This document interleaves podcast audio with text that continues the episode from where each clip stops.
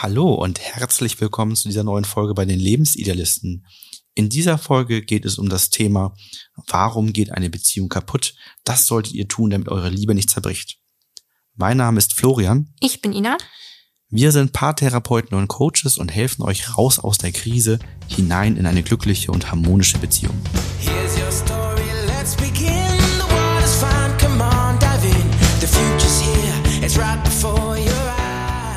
Eine harmonische Beziehung zu führen erfordert in der Regel, dass man immer wieder an sich arbeitet. Also regelmäßig Gespräche führen, Missstände frühzeitig identifizieren und vieles andere. Wir zeigen, an welchen Dingen eine Beziehung kaputt gehen kann und wie ihr es schafft, diese im Alltag zu vermeiden. Eine sehr spannende Folge, wie ich selber Mhm. finde. Ähm, schauen wir uns mal an, welche Herausforderungen es in der Beziehung häufig gibt. Das erste, was wir aufgeschrieben haben, ist, dass Themen präsent sind, ähm, die in der Beziehung aktuell ein Streitthema darstellen. Also es können schon Kleinigkeiten sein, Mhm. zum Beispiel Häufig. Unordnung, wenig gemeinsame Zeit, das Ungleichgewicht von Geben und Nehmen. Also es gibt sehr viele Kleinigkeiten, die präsent sein können und ja, so eine schlechtere Grundstimmung erstmal schon mal erzeugen können. Ne? Also die Liste, glaube ich, könnte man unendlich weiterführen. Wenn ich überlege, so was so die Coaching-Streitthemen sind, ist das alles von, dass jemand ähm, den Geschirrspüler nicht ausräumt und die Sachen oben drüber stellt. Geht es auch darum, wie jeder das Gefühl von Ordnung grundsätzlich hat, von Haushaltsaufgaben, von finanziellen Dingen. Also viele Sachen, die sich häufig in, im Alltag wiederholen, wo man sich immer wieder dran aufhängen kann. Das ist ja auch die Schwierigkeit bei diesen Kleinigkeiten, insbesondere bei diesen alltäglichen Kleinigkeiten, dass dadurch immer wieder eine kleine Verletzung entsteht. Ja. und sich daraus irgendwann eine größere bildet und durch diese schlechtere Grundstimmung dann auch die Zündschnur kürzer wird. Ja, es ist etwas, wir sagen immer, das kleinste ungute Gefühl, wo es anfängt, sich zu lohnen, etwas auszusprechen, ist schon, wenn es unstimmig ist. Mhm. Und diesen Punkt übergehen viele und sagen sich innerlich, oh, was soll ich das ansprechen? Und hm, macht ja keinen Sinn und ist ja nur eine Kleinigkeit. Man redet sich das innerlich schön, warum es nicht gebraucht wird, das anzusprechen, obwohl so der innerliche Impuls vielleicht schon da war, dass das etwas Absolut. wäre, worüber man mal reden könnte. Und so hat natürlich aber auch der andere gar nicht so die Chance, was zu verändern. Genau, ich meine, es ist ja nicht so, dass es beim anderen nicht ankommt, wenn man nichts sagt. Es zeigt sich halt in, in Gereiztheit, in kurzer Kommunikation, dass man auch das Gefühl hat, ähm, wenn ich das jetzt ausspreche, wird das als nicht schlimm abgestempelt. Also lohnt es sich gar nicht, das anzusprechen. Dann heißt wieder, ja, du kommst wieder mit äh, so viel Kritik. Und Diskussionen hat man ja manchmal das Gefühl, gehören natürlich dazu und sind normal. Aber das sind ja dann Situationen, die zu Diskussionen führen, die sinnlos sind. Wo man sich eher im Kreis dreht. Ja, man kommt zu keiner Lösung mehr, ne? Ja. Jeder hält den anderen vor, was einem ja auch stört. Und dann sind da zwei verletzte Menschen gegenüber, die sich vorhalten, wer was falsch macht. Und dann steigert sich das meistens hoch. das trifft ja auf so viele Bereiche dann auch zu, ob das stimmige Kompromisse sind, die man nicht getroffen hat. Ne? Also Mhm. jeder, jeder Kompromiss, bei dem nicht beide zufrieden damit sind und einer noch ein unstimmiges Gefühl zurückhält, aber vielleicht zustimmt, weil er sagt, ja, dann ist das Thema erledigt vom Tisch oder beim nächsten Mal gebe ich nach. Das sind alles Dinge, die, die fallen einem auf die Füße, meistens beiden. Wir nennen das dann eben faule Kompromisse. Und je mehr man von diesen kleinen Themen hat, von diesen faulen Kompromissen hat, Diskussionen, die man nicht zu Ende führt, desto stärker belastet ist die Beziehung, was sich eben auf unterschiedlichste Bereiche dann wieder auswirkt. Genau, unterschiedliche wären, ne? Bereiche könnten ja auch ähm, die Kinder sein oder die Arbeit, ne, dass die sozusagen ihren Anteil auch abbekommen. Kommen wir mal zu den Folgen. Die Folge ist, denn man setzt sich nicht mit den Themen auseinander und vermeintliche Kleinigkeiten, in Anführungsstrichen ja, ähm, bestehen längerfristig und man eckt immer wieder aneinander. Nehmen wir ein Beispiel, die Kleidung wird zum Beispiel nicht weggeräumt, sondern bleibt dann irgendwo liegen. Die Küche ist dauernd unordentlich, wenn man nach Hause kommt. Und dann kommt es halt immer wieder zu den gleichen Diskussionszielen, zu richtigen Streitthemen, die sich dazu entwickeln können. Und manchmal ist das Gefühl auch da, dass dann so Deckel aufspringen. Also, dass jemand vor einmal wegen einer ganz, ganz Kleinigkeit explodiert. Und man denkt so, oh, wie kann man sich denn jetzt darüber so aufregen, dass ein Teller auf dem Geschirrspüler draufsteht und nicht drin steht? Da müssen wir vielleicht kurz sagen, weil du hast gerade ein Beispiel aus der Küche gebracht und sagst dann Deckel aufspringen. Ach so. Damit sind keine Topfdeckel gemeint, Nein, nein. sondern die Deckel, die man innerlich auf äh, verstauter Wut oder sowas Ja. hat. Ähm, Und, und der springt dann auf. Also nicht, nicht, der, nicht, nicht der Deckel auf dem Kochtopf.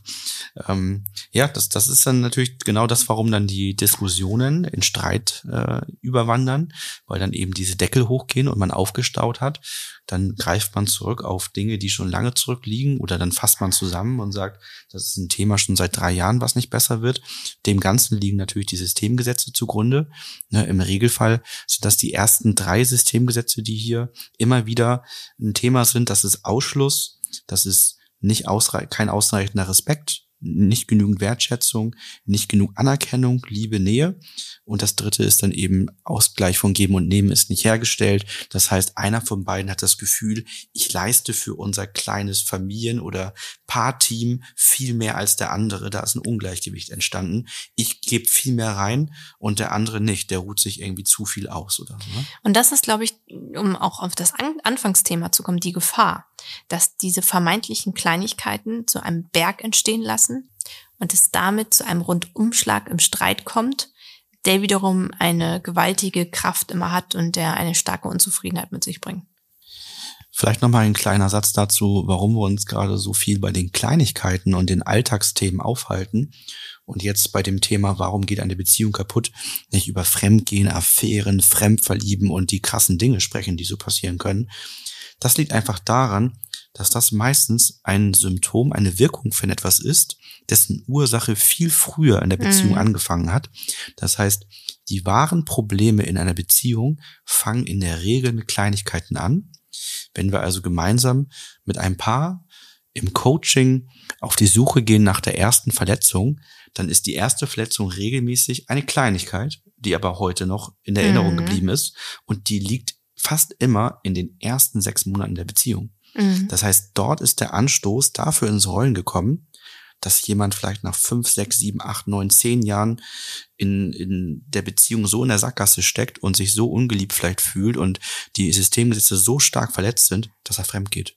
Mhm. Deswegen reden wir hier gerade sehr intensiv über den Alltag und die Kleinigkeiten, weil sich um den Alltag und die Kleinigkeiten zu kümmern und in diesen Kleinigkeiten für gute Gefühle zu sorgen, führt dahin, dass eben sich so große Baustellen, so große Themen gar nicht erst anbahnen. Zu dieser Podcast-Folge haben wir einen Blogbeitrag geschrieben, warum geht eine Beziehung kaputt? Das solltet ihr unbedingt im Alltag vermeiden. Hier könnt ihr nochmal nachlesen, was wir hier euch berichtet haben, könnt euch noch die ganzen Lösungsansätze schriftlich anschauen. Und wenn ihr das ganze Thema vertiefen wollt, dann geht auf unsere Websites in den Bereich der Workshops. Dort könnt ihr bei uns Mitglied werden und erhaltet zu dieser Folge dann ein Workbook. Das ist nicht extrem lang, das soll jetzt euch nicht tagelang beschäftigen. Das sind zwei, drei Seiten, die euch dabei helfen, ähm, eure aktuelle Situation zu reflektieren und eben für euch zu schauen, was könnt ihr tun, lernen, verändern, damit ihr gemeinsam einen anderen Weg einschlagen könnt, der in eine glücklichere und harmonischere Beziehung führt. Hier- Dieses Workbook ist immer ganz speziell gemünzt auf genau diese Podcast-Folge, die ihr euch gerade anhört. Kommen wir einmal zu den Lösungsansätzen. Wir haben einmal fünf Tipps zusammengestellt. Tipp Nummer eins ist Reden und damit sind wir wieder bei der Grundlage. Also ins Gespräch kommen, auch dann, wenn ihr denkt, dass es sich nur um eine Kleinigkeit handelt. Also jedes Mal, wenn ein ungutes Gefühl entsteht, das auszusprechen. Da sind wir bei Systemgesetz Nummer neun aussprechen, was ist. Und wir Menschen merken eigentlich immer ziemlich gut, wenn uns etwas trifft. Ne, Also es entsteht ein Gefühl von, oh, das war jetzt unangenehm, ich fühle mich nicht wohl. Und das auszusprechen, das hat mehrere Gründe auch, warum man es sofort machen sollte. Einmal ist es wichtig, weil jeder Mensch sich von einer anderen Sache verletzt fühlt. Das heißt, das, was mich verletzt, muss dich nicht verletzen und andersrum genauso. Und es ist auch wichtig, das auszusprechen, weil jeder Mensch ein anderes Erinnerungsvermögen hat. Das heißt, man kann sich das so praktisch vorstellen, wenn man jetzt Mitte der Woche sich abends äh, streitet, eine Diskussion hat und dann sagt man, oh, ich bin zu K.O., lass uns schlafen gehen, wir reden am Wochenende darüber, Denn es ist immer meistens sehr schwierig, wieder ins Gespräch zu kommen, weil nicht klar ist, wer am Wochenende zu dem anderen kommt und nochmal das Gesprächsthema aufgreift. Und es kann halt auch sein, durch die unterschiedlichen Erinnerungsgaben, dass der eine sagt, ich weiß gar nicht mehr, worüber wir gestritten haben. Und die andere Person sagt, oh, ich habe die ganze Zeit, die ganze Woche drüber nachgedacht. Es macht bei mir jetzt wieder ein ungutes Gefühl, dass du nicht mal mehr weißt, worum es ging. Das könnt ihr damit vermeiden, wenn ihr das direkt immer klärt. Da ist aber natürlich wichtig, auf eine wertschätzende Atmosphäre zu achten, also nicht in Vorwürfen zu kommunizieren und ein Gespräch auf Augenhöhe zu führen. Das Wichtige bei Systemgesetz 9, dem Aussprechen, was ist, ist ja auch noch der zweite Part, nämlich anerkennen, was ist. Also, dass derjenige, dem das ungute Gefühl ausgesprochen wird, auch anerkennt, wenn er die Verantwortung dafür trägt, Verantwortung übernimmt und gemeinsam im Wir-Gefühl nach Lösungsansätzen gesucht wird. Und das ist ja auch so ein ganz wichtiger Punkt, ähm, warum dieses Reden und Aussprechen auch von kleineren Unstimmigkeiten wichtig ist. Denn nur das gibt den anderen die Chance, sein Verhalten zu verändern, mhm. so dass das Verhalten eben dem anderen gut tut und, und dem, äh, euch als Paar eben auch gut tut. Wenn das nicht passiert, nicht ausgesprochen wird, dann wird sich da sehr wahrscheinlich nichts dran ändern weil, wie du eben gesagt hast, Ina, es ist, es, man weiß eben gar nicht genau, was den anderen verletzt, weil das eben ganz unterschiedlich ist. Man kann das nicht immer dem anderen ablesen. Und so habt ihr die Chance, wirklich etwas nachhaltig zu verändern. Das zweite ist, die Bedürfnisse abzuklären. Also im, normalerweise kann der Partner eben nicht in einen hineinschauen, sondern man sollte aussprechen, was man sich wünscht, welche Bedürfnisse man hat, die Wünsche von den Lippen ablesen, das funktioniert im Film und im Märchen, im Sehr realen Leben ne? ist das schwierig. Mhm. Da wird gebraucht, dass man, dass man ausspricht, damit auch beide eine realistische Chance haben. Das ist auch immer ein Thema bei Erwartungen. Wenn man eine Erwartung hat und die ist unausgesprochen geblieben, dann ist eben die Wahrscheinlichkeit auch da, dass der andere diese Erwartung, die man nur in sich trägt, nicht erfüllt. Sind die Bedürfnisse geklärt, kommt es eben zu deutlich weniger Verletzungen und ihr könnt euch eben auch über eure Bedürfnisse und Erwartungen, die ihr ausgesprochen habt, gegenseitig Gutes tun. Damit kommen wir eigentlich auch mit zum nächsten Punkt, ähm, dass man die Routinen immer wieder abgleichen sollte. Also der Alltag besteht ja bei vielen Menschen auch aus Routinen, was an sich auch gut ist, damit man nicht immer über Sachen neu nachdenken muss. Aber der Alltag ist halt nicht linear. Das heißt, da ist eine gewisse Dynamik dabei und das kann sich auch ändern. Und da ist es wichtig, nochmal drauf zu schauen, sind die Routinen stimmig? Also fühlt man sich wohl oder kann man vielleicht durch die Umstellung von Routinen auch viele Streitpunkte schon vermeiden? Weil man sich ja nicht über die Sachen immer wieder aufregt, die eine Routine sind, die unstimmig sind, sondern wenn man sich zusammensetzt und überlegt, welche Routinen haben wir, tun sie uns gut, möchten wir daran was ändern, möchten wir neue mit hinzunehmen.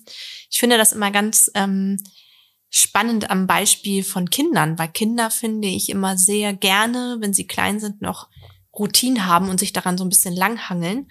Und wir Erwachsenen eigentlich dann auch merken, dass Routinen uns gut tun, aber Routinen trotzdem immer wieder neu angepasst werden müssen.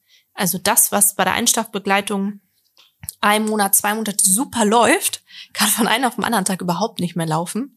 Und dann bringt es nichts, an dieser Routine festzuhalten, sondern man muss wieder neu überlegen und sagen, ja, jetzt ist es unstimmig, jetzt passt es nicht mehr. Wie können wir es umstellen, damit es wieder stimmig ist? Und wenn ich da an meine letzten Coachings denke, dann würde ich sagen, ist das Thema immer wieder abgleichen etwas, was man nicht nur auf die Routinen reduzieren kann, sondern was auf ganz viele Bereiche in der Beziehung anzuwenden ist. Also zum Beispiel auch die Bedürfnisse, Interessen, ähm, was wird gebraucht. Also ganz, ich erlebe das in den Coachings immer wieder, dass das mal abgeglichen wurde und dann ist das in der Partnerschaft wie in Stein gemeißelt. Mhm, ja. Und man glaubt, weil vor zehn Jahren man darüber gesprochen hat, was einen begeistert, interessiert, was die Bedürfnisse sind, würde das ja heute auch noch gelten. Und die Paare im Laufe der Beziehung vergessen, sich abzudaten und zu sagen, hat sich was bei mir geändert. Ich, ich habe heute andere Bedürfnisse als vor zwei Jahren. Es hat sich, haben sich Lebensumstände verändert. Es haben sich meine Interessen verändert. Es gibt einfach neue Bedürfnisse und die manche Bedürfnisse treffen gar nicht mehr zu. Manche Wünsche, manche, manche Interessen, manche Ziele haben sich verändert. Das kann, kann ja mal sein, ne? dass man irgendwann gesagt hat mit mit Anfang 20, mein Ziel ist äh, ein super teures Auto und im Laufe der Zeit merkt man, oh, Materielles, das bringt ja gar nicht so viel Glück. Das geht ja eher um Lebensmomente im Leben. und gemeinsame Zeit, ich brauche das super teure Auto gar nicht mehr oder sowas, Mhm. ne? Und dass man eben dann den anderen mitnimmt, das ist jetzt nur ein plakatives Beispiel, aber es gibt natürlich ganz, ganz viele kleine Beispiele in der Beziehung, wo man vielleicht ein, ein Ziel gar nicht mehr braucht und sagt, das, das ist gar nicht mehr mein Wunsch oder wo sich Bedürfnisse verändern und sich da abzudaten, ist total wichtig. Das Problem ist ja sonst auch, dass man in Interpretation rutscht. Also, dass ich sonst, wenn ich an der Routine festhalte, da ganz viel reininterpretieren kann und immer sagen kann, ja, aber dir ist das doch wichtig, du möchtest das doch so, es war doch sonst immer so.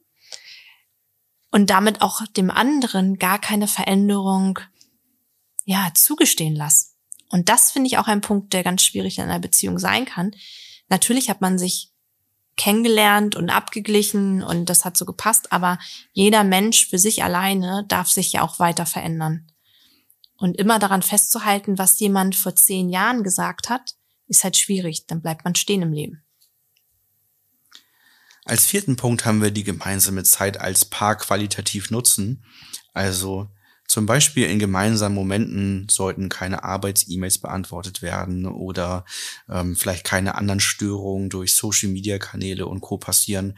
Da gibt es ja auch in den entsprechenden Smartphones gute Funktionen, um dann ähm, eine Fokuszeit zu haben. Ne? Also zum Beispiel, wenn, wenn ich äh, etwas mit meinem Sohn unternehme, habe ich extra einen Fokus eingestellt, Vater-Sohn-Freizeit und wenn das aktiviert ist, dann ist es eben so, dass nur noch Ina mich anrufen kann. Ich glaube noch Deine meine Eltern? Eltern. Genau, und das, das war's dann nachher. Ja. Alle, alle andere, anderen kommen nicht mehr durch. Und auch alle Nachrichten, E-Mails, äh, Nachrichten über Business Manager, andere Messenger kommen alle nicht mehr durch, sodass ich eben keine Ablenkung habe.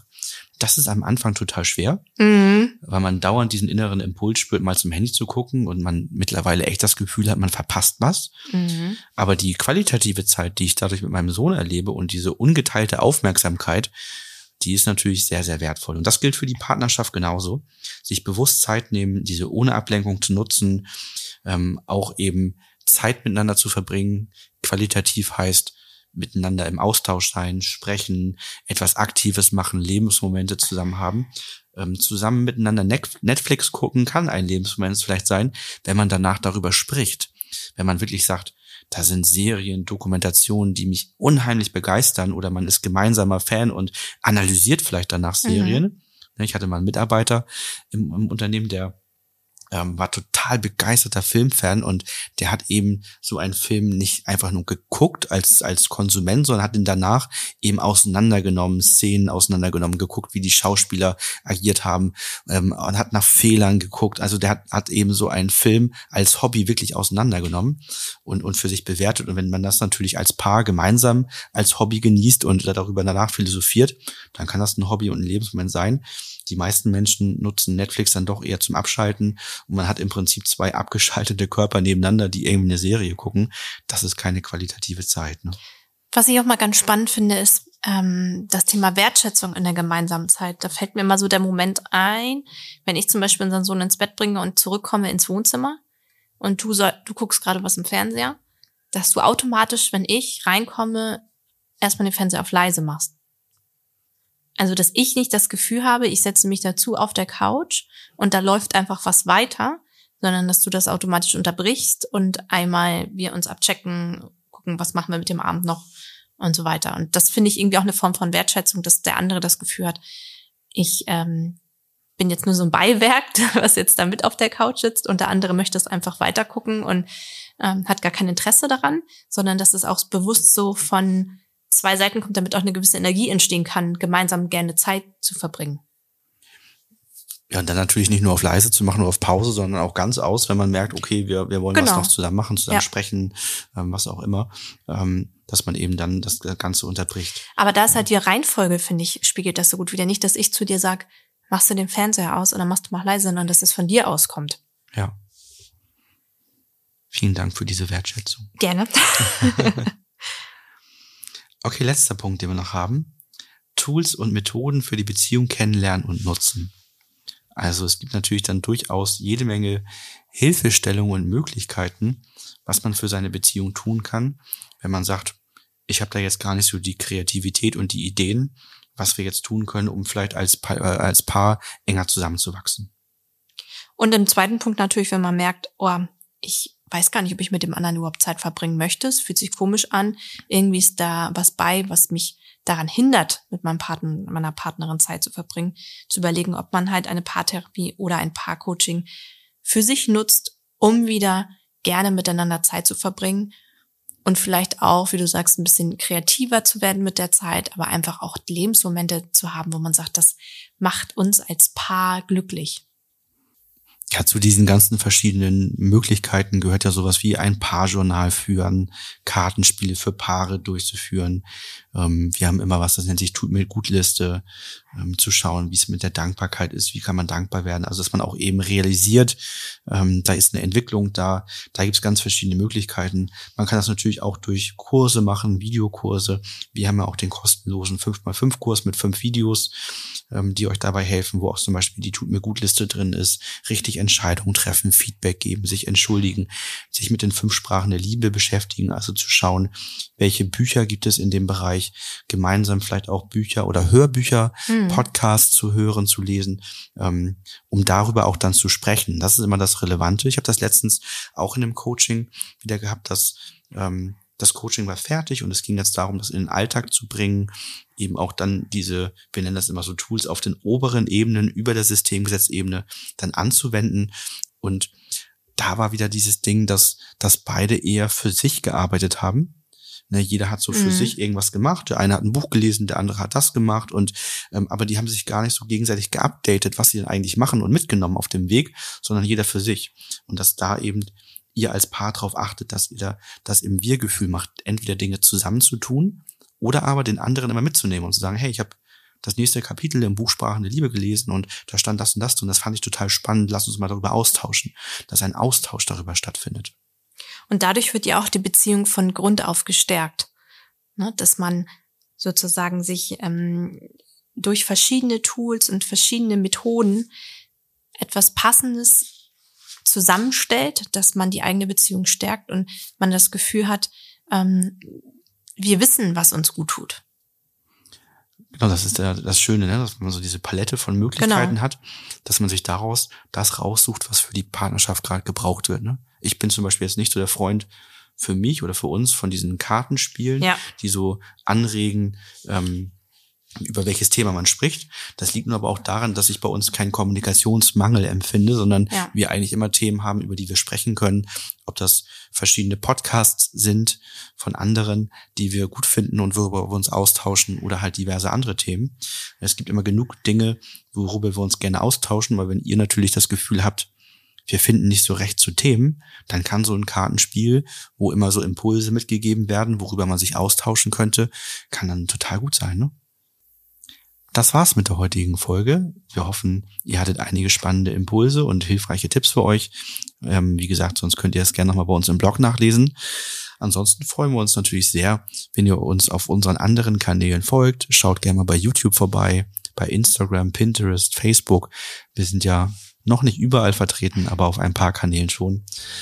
Und ansonsten hören wir uns in der nächsten Folge. Vielen Dank fürs Zuhören. Tschüss.